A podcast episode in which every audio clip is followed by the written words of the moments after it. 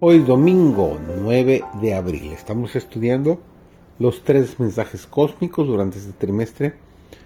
Nuestra lección 3 se ha titulado El Evangelio Eterno, su servidor David González y nuestro título del estudio de hoy es Un libro de esperanza lleno de gracia. Al insistirse en esas doctrinas falsas y aparecer diferencias en la iglesia primitiva, la vista de muchos fue desviada de Jesús como el autor y consumador de su fe.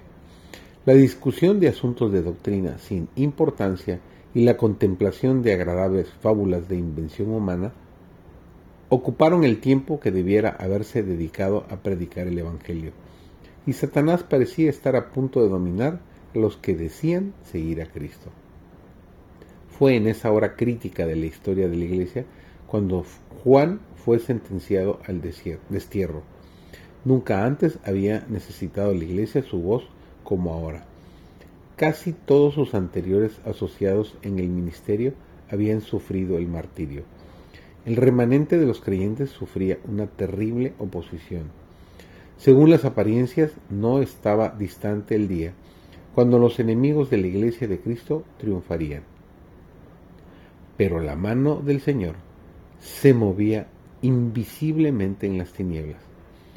En la providencia de Dios, Juan fue colocado en un lugar donde Cristo podía darle una maravillosa revelación de sí mismo y de la verdad divina para la iluminación de las iglesias.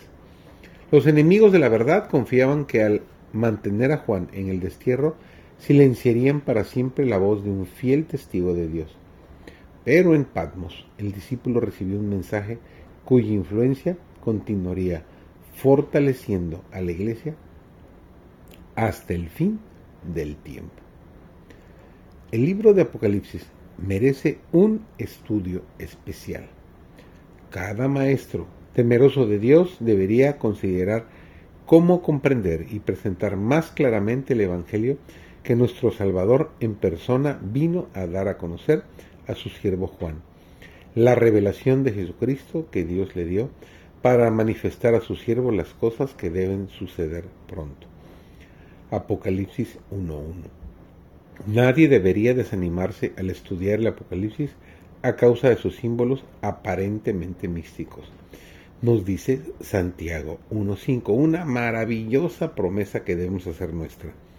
Y si alguno tiene falta de sabiduría, pídala a Dios, el cual da a todos abundantemente y sin reproche, le será dada. Apocalipsis 1.3 nos dice, bienaventurado el que lee y los que oyen las palabras de la profecía y guardan las cosas que en ella escritas, porque el tiempo está cerca.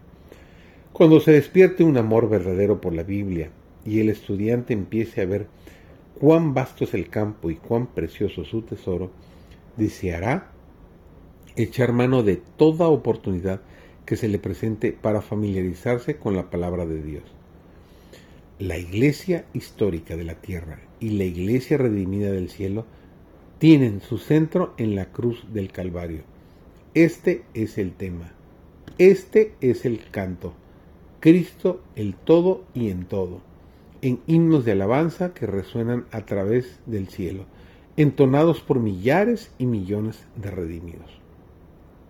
Todos unen sus voces en este cántico de Moisés y del Cordero. Es un cántico nuevo porque nunca antes se ha entonado en el cielo. Qué hermoso será ese día y esa experiencia.